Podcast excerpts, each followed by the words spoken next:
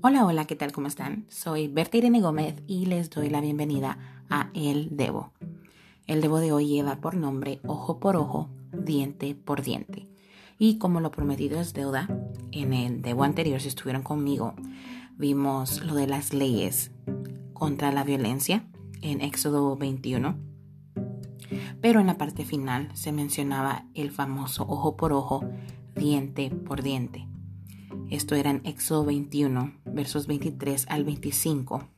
Y continuamos ahí en la traducción al lenguaje actual. Empieza diciendo, pero si a ella le pasa algo, recordemos que aquí estamos hablando de cuando un hombre se pelea con más hombres. Es decir, se, pelean varios hombres y lastiman a una mujer. Si está embarazada, se perdía el bebé, pues el esposo tenía que pedir justicia, algo que el juez, que los jueces consideraran prudente. Pero si sigue diciendo en estos versos que si le pasaba algo a la mujer, sigue diciendo el versículo 23, se castigará al culpable haciéndole el mismo daño que le hizo a la mujer. Es decir, si mata a la mujer, será condenado a muerte. El verso 24 dice, si le saca un ojo, también a él se le sacará un ojo. Si le rompe un diente, se le, hará, se le romperá uno suyo. En cada caso se cobrará mano por mano, pie por pie. Y termina diciendo el verso 25, quemadura por quemadura, herida por herida, golpe por golpe. No sé ustedes, pero al principio uno como que dice, bueno, sí, eso está muy bien, no es justo.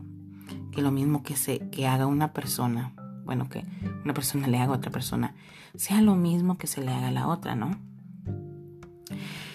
Pero ya cuando uno está, uno recibe a Cristo en su corazón y pues se convierte en una nueva criatura, ¿no?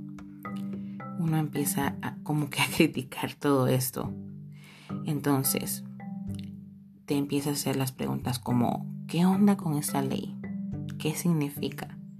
Y como les dije en, la, en el video, en el podcast anterior, con esta pregunta me ayudé de la página jw.org, es decir, jw.org. Y esa página dice lo siguiente. La ley del ojo por ojo formaba parte de las leyes que Dios dio a los israelitas mediante Moisés. Y eso es lo que estamos viendo ahorita, ¿no? Y sigue diciendo, además, Jesús la mencionó en el Sermón del Monte, en el famoso Sermón del Monte, en Mateo 5, 38. Según esta ley, el castigo que se imponía a una persona tenía que ser proporcional al mal que había cometido. Esta ley se aplicaba a quienes hacían daño a propósito a otras personas. Y si ustedes son como yo, seguimos teniendo varias preguntas. La siguiente pregunta, ¿cuál era el objetivo de esta ley? Y sigue diciendo la página jw.org, la ley del ojo por ojo no daba permiso para vengarse, pues también la ley decía, no debes tomar venganza ni tener rencor contra los hijos de tu pueblo. Esto en Levítico 19, 18. Más bien, esta ley ayudaba a los jueces nombrados a imponer castigos apropiados. Quiere decir que ni demasiado severos ni demasiado blandos. Y el segundo objetivo de esta ley era que servía como medida disuasoria para los que hicieran daño a otros de manera intencionada o que estuvieran pensando en hacerlo. Es decir, que era un ejemplo de cómo se aplicaba la justicia. Entonces, si alguien tenía ya venía con los pensamientos de quererle hacer daño a alguien, pues sabía que la justicia se aplicaba. Sigue diciendo, como la ley, perdón, la ley misma explicaba, quienes vieran cómo se ponía en práctica la justicia de Dios tendrían miedo y nunca volverían a hacer ninguna cosa mala como esta. Siguiente pregunta, y la más importante creo yo. ¿Debemos seguir los cristianos esta ley? la ley del ojo por ojo? Y la respuesta es no. Los cristianos ya no estamos obligados a seguir esta ley, porque, como dije anteriormente, era parte de la ley mosaica, o sea, de la ley de la era de Moisés. Y esta quedó anulada con la muerte de Jesús. Romanos 10.4 menciona esto. Entonces, vengo yo y me pregunto, entonces, ¿por qué aparece esto en la Biblia? Y no es la primera vez que me pregunto esto con algo de la Biblia. Pero esta ley está acá para ayudarnos a entender la manera de pensar de Dios. Por ejemplo, muestra que Dios valora la justicia. También nos enseña que Él considera justo que quienes hacen algo malo deben ser castigados hasta el grado debido. ¿Y por qué es que ya no debemos de seguir esta ley? ¿Qué fue lo que pasó?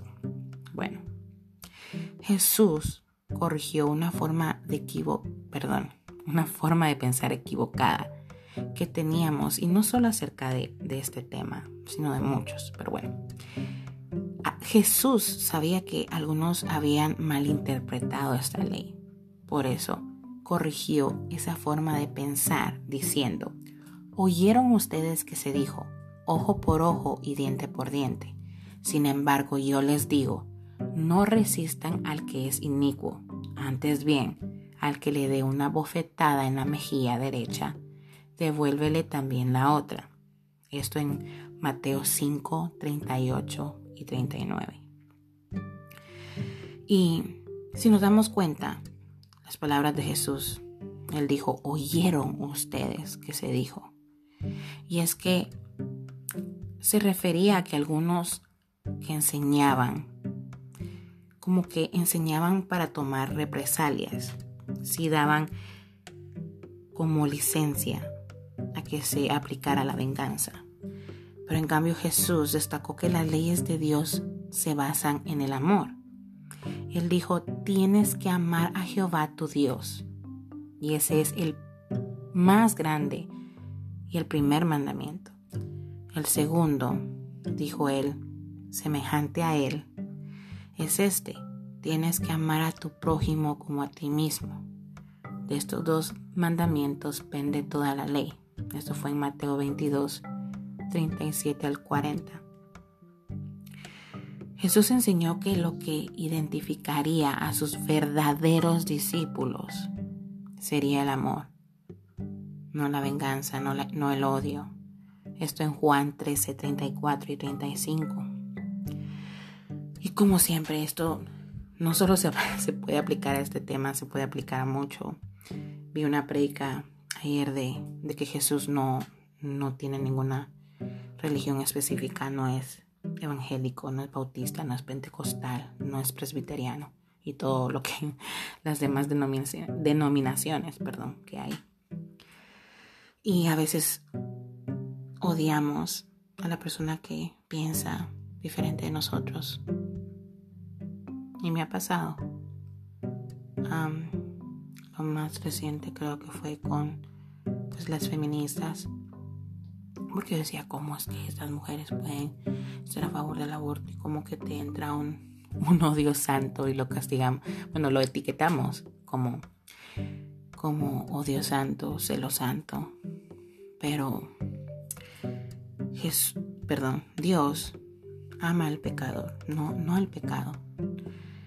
Entonces debemos de amar a los homosexuales, a los de la comunidad LGBTQIA infinito, a, a las feministas.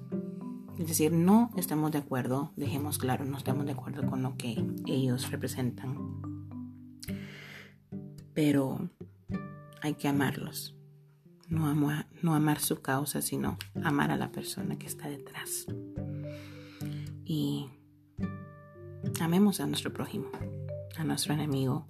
Jesús nos, nos dio el mayor ejemplo, murió por, por nosotros y está por los que lo estaban escupiendo y maldeciendo en ese instante. Así que no hay excusas. Amemos a nuestro prójimo. Dios los bendiga.